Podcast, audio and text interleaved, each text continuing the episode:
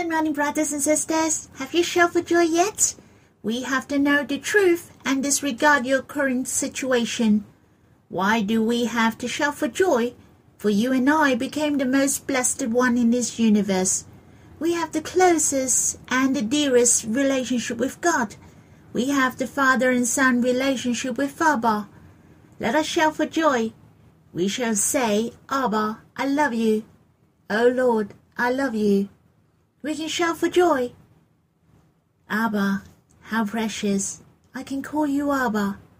When you shout for joy, the shadow and the suppression from the enemies will leave you. Our experience has told us that God whom we believe is true. There was a glorious baptism meeting on last Saturday. It was so precious. There were two sisters baptized.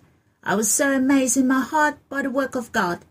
He has prepared the hearts of those sisters through the environment. Both of them have a daughter who honored them and brought them before God. These two mothers came to know God. They were saved from their sorrows, stress, hopeless and helpless. Now they are very different, so happy. They are directional and they have the Lord to rely in their hearts. They can really laugh, and their laughters are so loud that the children are amazed. How precious!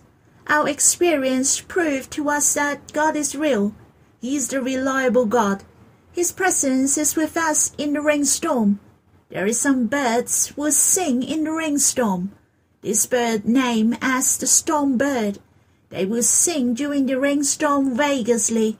Seemed they're teaching us to be faithful to trust in God during the rainstorm in life, so that we can smile in the storm. It is so precious that we have the Lord. Brothers and sisters, I'd like to sing a hymn with you in God's Family Hymnal, the 12th, Song 65, the triumphal song of the storm bird. Experience all trials big and long the Lord has and builds me as gold. I am his love, storm bird in his bosom. Sing better and brighter in stormy rain. I can sing by him in the night. In the valley, sing the triumphal song. Sing to him the sweet love song.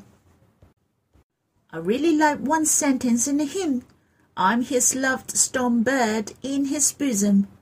I really want to be his loved storm bird in his bosom, to trust in him fully. There will be trials in the way ahead. It may last for a long time, but I will not be afraid, for I will trust in him. I know if I have faith in him and to rely on him fully, I will surely can go across this lengthy rainstorm. I remember the Bible mentioned the Lord fell asleep in a boat, and the rainstorm came. The disciples were so afraid. There were the fishermen among them who came across the rainstorm before, but still they were afraid. It might be very serious, and the Lord has calmed the storm by one sentence. So you can see our Lord holds all the authorities. The rainstorm is only an event in our life, the Lord still hold the authority. Hence, we shall trust in Him and live by Him. And not only that, we can sing in the rainstorm or even louder, for we know the Lord will not leave us. His presence is with us, and the bigger storm we face, the greater victory we'll have. Our relationship with the Lord, our trust in Him, our love to Him are enhanced during the storm and this is very precious. Brothers and sisters, let us sing this hymn again. experience all trials big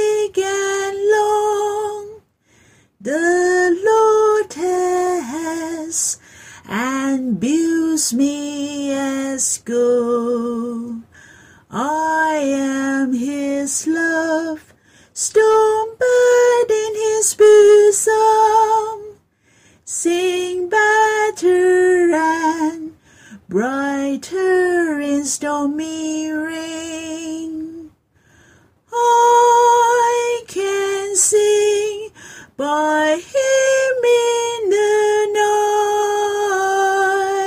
night.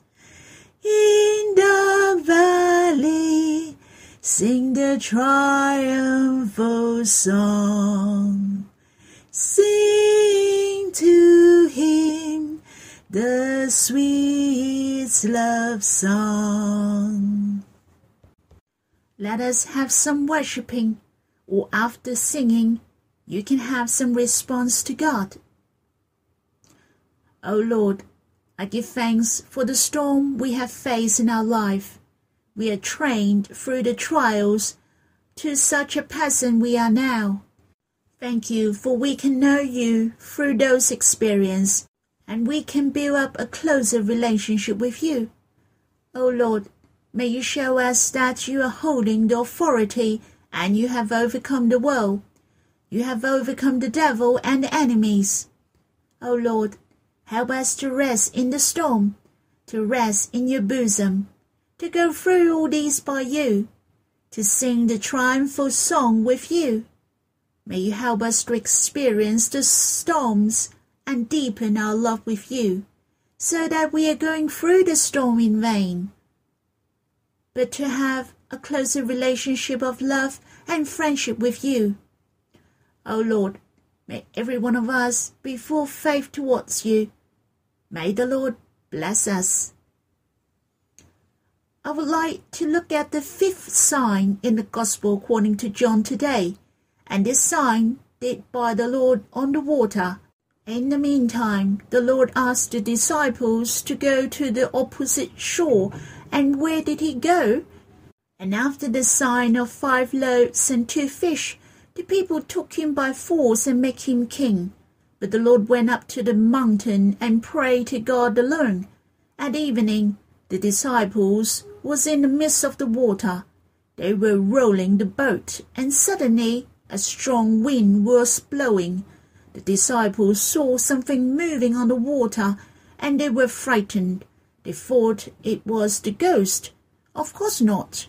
It was Jesus walking toward them. How about we'll read those verses? In the Gospel according to John, chapter 6, verse 16 to 21. And he said, When evening came, his disciples went down to the sea got into a boat and started across the sea to Capernaum. It was now dark, and Jesus had not yet come to them. The sea became rough because a strong wind was blowing. When they had rowed about three or four miles, they saw Jesus walking on the sea and coming near the boat, and they were frightened. But he said to them, It is I, do not be afraid.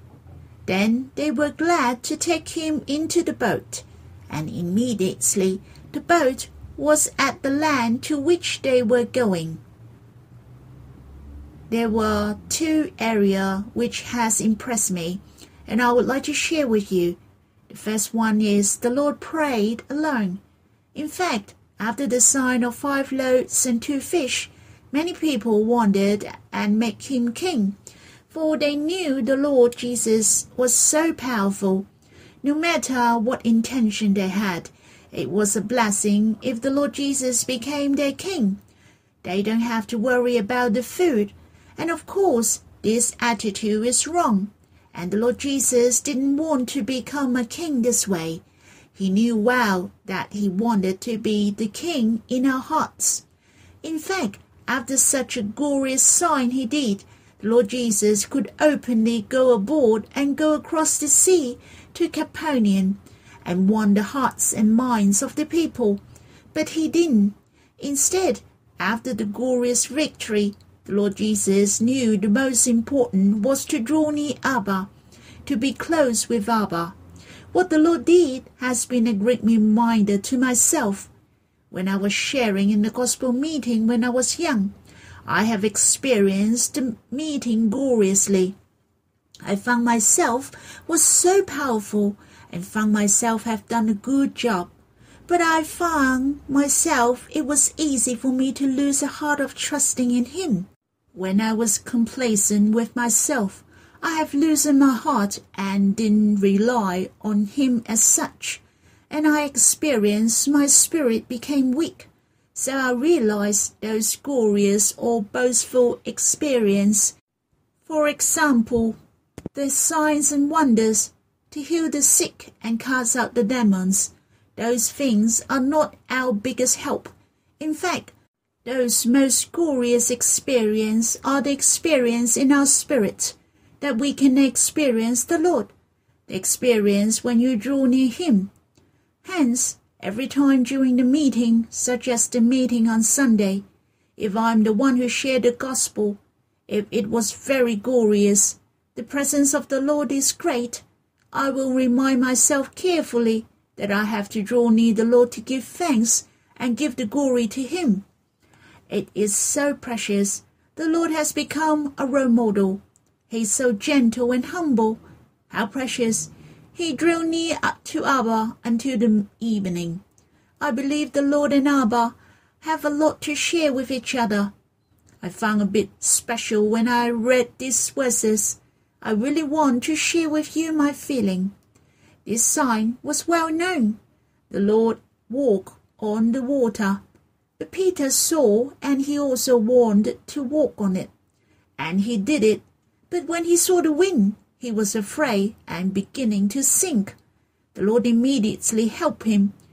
I could see, starting with the Lord walked on the water, and then the other sign was initiated I could say it was one after the other. The Lord could walk on the water, and his power was great, and he could go across any natural law. Hence, the Lord can help us any time, anywhere. He is not limited by anything. And then it turned out the second sign.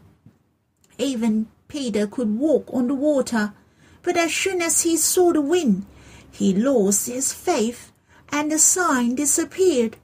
But soon after, there was the third sign followed. So, what was that? But as soon as the Lord got onto the boat, the rainstorm stopped at once. When the Lord enters into our hearts, have you experienced the peace and settled? And there was another sign mentioned in verse 21. As soon as the Lord got into the boat, and immediately the boat was at the land to which they were going. How they longed to go to the land and be settled. I'm thinking when we believe the Lord. Do you know? The Lord has taken us to the heaven. He brought us before the Father. How the Lord wants to bring us to the place where He wants us to be. Sometime there wouldn't be just one sign in our experience in life but one sign after the other. We really would know how wonderful God has arranged for us in order we can know Him. Let's think. Then you will realize there are many signs happen on you, so that you are saved today and get to know Abba. I give thanks how happy for the Lord to come aboard to this boat to experience the life with us. Do you have the Lord in your boat? You can be at ease if you have the Lord in your boat. I know how to sing this hymn when I was newly believed. With Jesus in the boat, we can smile through the storm, smile through the storm, smile through the storm. With Jesus in the boat, we can smile through the storm as we go sailing home. The Lord Jesus is the Son of God. He can walk on the stormy waves. This is not surprising, right? But we can do it too, as long as we trust in the Lord. to have faith in Him. We can also walk on the stormy wave, to sing in the wind and wave, for He is with us. Brothers and sisters, we are almost there. After reading the Bible, let us have some response to the Lord. I hope you also respond to the Lord through the verses. O Lord, I will give thanks, for you have united with us. We have you in the boat of our life. You are so happy to guide us in our boat. You are so happy to experience with us in life. Or we may face the rainstorm, but we know we have you to lean on. We can be boastful. We can lift our voice in song. And you are the Lord on the stormy wave. You are holding all things, and everything is under your control. Let our eyes of faith can see you. Let our hearts walk on the stormy wave, so that we are not afraid nor frightened. O Lord, help me and the brothers and sisters to trust in you fully in our life, to be full faith towards you. May the Lord bless us.